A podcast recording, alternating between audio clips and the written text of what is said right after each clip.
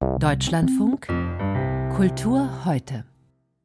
Am 6. April 2006 wurde Khalid Yozgat in Kassel ermordet von Mitgliedern des NSU, einer rechtsextremistischen Terrorzelle. 2019, viele Jahre später, wurde Walter Lübcke, der Regierungspräsident von Kassel, auf der Terrasse seines Hauses erschossen, ebenfalls von einem Rechtsextremisten. Nächsten Sonntag, da wird in Kassel eine neue Oberbürgermeisterin, ein neuer Oberbürgermeister gewählt. Und eine Initiative, die sich 6. April nennt, will nun, dass sich die Kandidatinnen und Kandidaten mit den Morden angemessen auseinandersetzen und angemessen an die Verstorbenen erinnern. Sie unterstützt damit die Forderung der Hinterbliebenen nach sogenannten Wahlprüfsteinen. Diese Forderung hat die Initiative an die Oberbürgermeisterkandidatinnen und Kandidaten geschickt und fünf haben auch in der gesetzten Frist bis gestern 15 Uhr geantwortet. Nur einer, Christian Geselle, nicht. Ludger Fittkau mit den Einzelheiten. Die Friedrich-Ebert-Straße in Kassel. Unweit einer Diskothek treffe ich Paul Heinz von der Initiative 6. April und ein weiteres Mitglied der Gruppe, das ungenannt bleiben will. Paul Heinz erklärt, warum dieser Ort als Treffpunkt ausgewählt wurde. Das ist ein Ort, an dem ähm, EFFE 2020 am 21.06. einen Kunden mitgenommen hat. EFFE war nämlich Taxifahrer in Kassel, hat bei Minica gearbeitet und hatte an dem Tag Nachtschicht. Und der Kunde ist in sein Auto gestiegen. Sie sind dann zusammen in die Nordstadt gefahren. Es sind ungefähr so zehn Minuten Fahrtweg.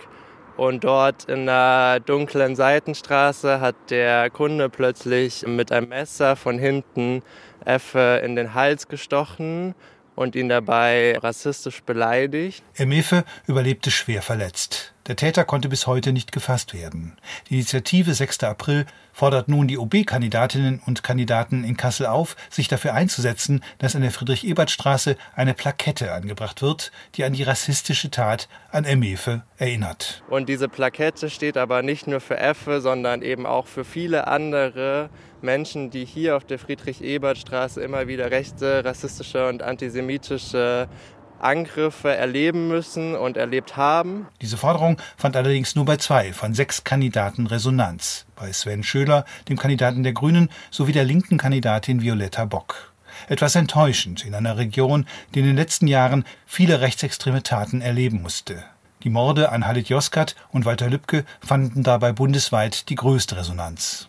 Die CDU-OB-Kandidatin und frühere hessische Justizministerin Eva Kühne-Hörmann hatte als erste reagiert auch auf die Frage, ob sie die Forderung der Familie des NSU-Opfers Halit Yozgat unterstützt, die Straße, an dem er ermordet wurde, in Halit-Straße umzubenennen. Und hat leider auch, und das zeigt schon, in welche Richtung eine CDU-Bürgermeisterin in Zukunft gehen würde, verneint weiterhin die Umbenennung der holländischen Straße in Halit-Straße. Oftmals werden in Kassel organisatorische Gründe gegen die Umbenennung der langen holländischen Straße in Halit-Straße ins Feld geführt. Auch die SPD-OB-Kandidatin Isabel Karquil lehnt die Hallitstraße ab, ebenso wie der grüne Sven Schöller. Aber hätte nicht gerade Kassel klare politische Signale nötig?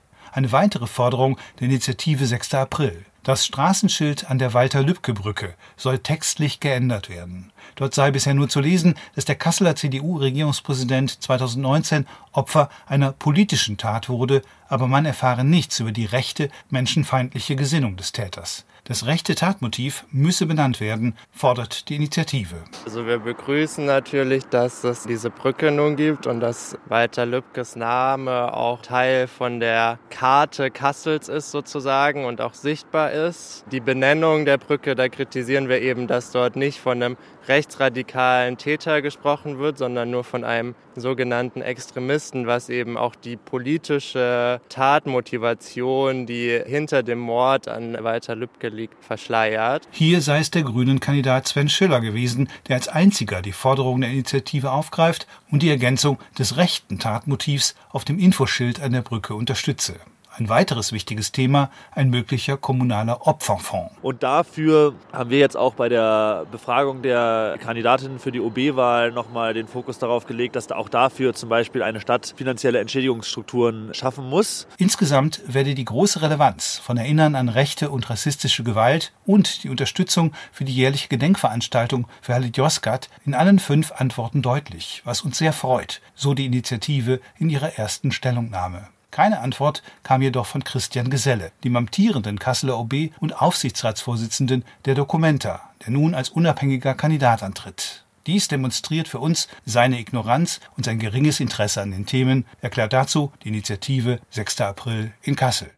Unser Landeskorrespondent Hessen Ludger Fittkau über die Initiative 6. April aus Kassel, die sich für eine angemessene Erinnerungspolitik in der Stadt einsetzt.